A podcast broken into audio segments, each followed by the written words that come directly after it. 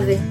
Eh, quiero compartir con vosotros un pensamiento que en realidad formaba parte del devocional que pensaba, que pensaba tener en nuestro retiro, que, que bueno, lamentablemente no hemos podido tener, pero bueno, pues sí que vamos a tener, eh, por lo menos este devocional sí que lo voy a poder compartir con vosotros, así que espero que, que sea de bendición como, como fue para mí hacerlo y también como cada día intento vivirlo.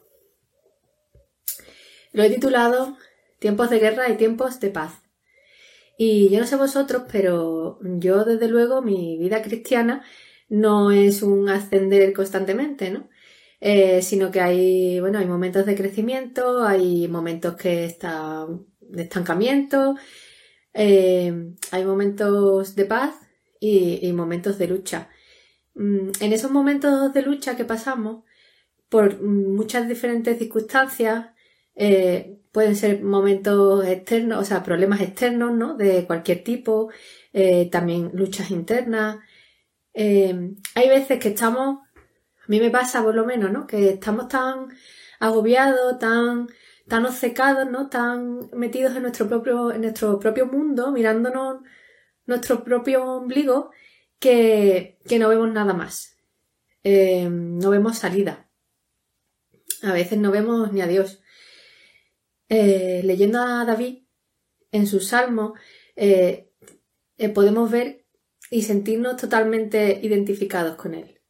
Por ejemplo, en el, en el Salmo 77, eh, David está pasando por unos momentos, por, uno de estos momentos de guerra que, os comento. Y, él clama a Dios sin verlo, ¿no? No, lo está viendo, lo, busca.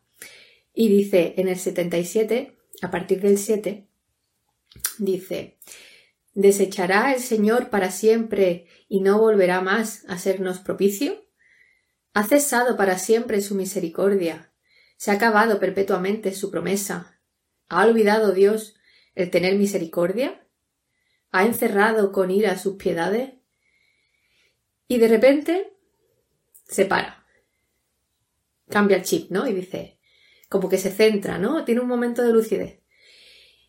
Y dice en el 10, dije, enfermedad mía es esta. Traeré, pues, a la memoria los años de la diestra del Altísimo. Me acordaré de las obras del Señor. Sí, haré yo memoria de tus maravillas antiguas. Y él es, en ese momento, perfectamente consciente de que, de que es un problema suyo, de que está tan, tan metido en, su pena, en su lucha, que es él el que pone, el que pone, el que se pone la mano delante, ¿no? Para no ver al Señor. Pero, pero es consciente y dice, enfermedad mía es esta. Em, en ese momento de ceguera, ¿no? Ser consciente de que tienes ese muro delante de ti y apoyarte en lo que has visto del Señor antiguo, antiguamente en tu vida anterior, eh, pues te puede sacar ¿no? de ese hoyo en el que tú estás metido.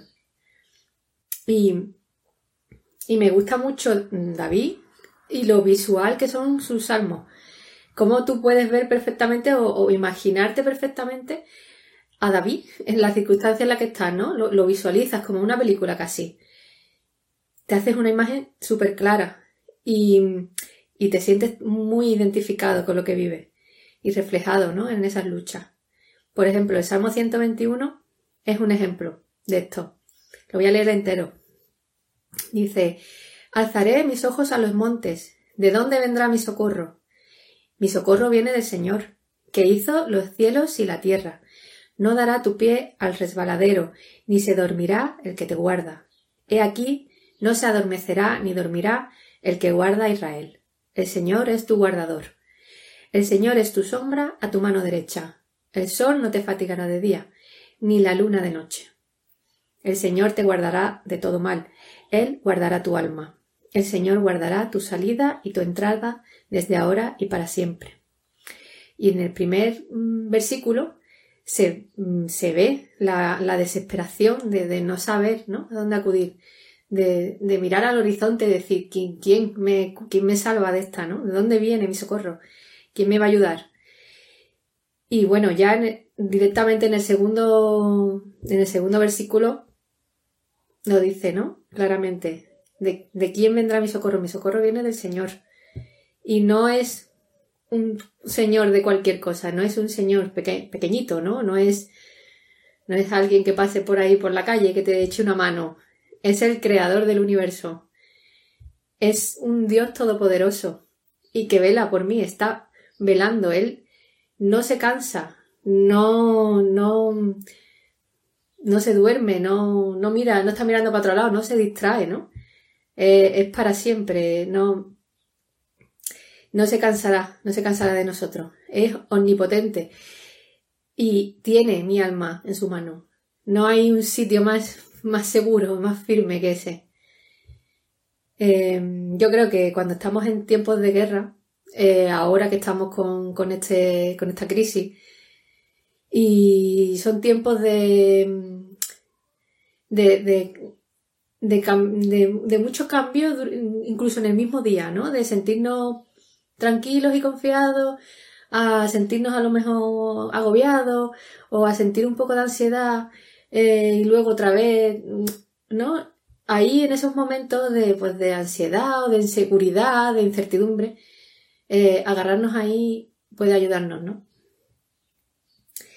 En, en esos tiempos de guerra que pueden ser, puede ser este, puede ser otros tiempos, puede ser luchas internas, mm, acudir a esa verdad inmutable puede, puede darnos esa paz que estamos buscando.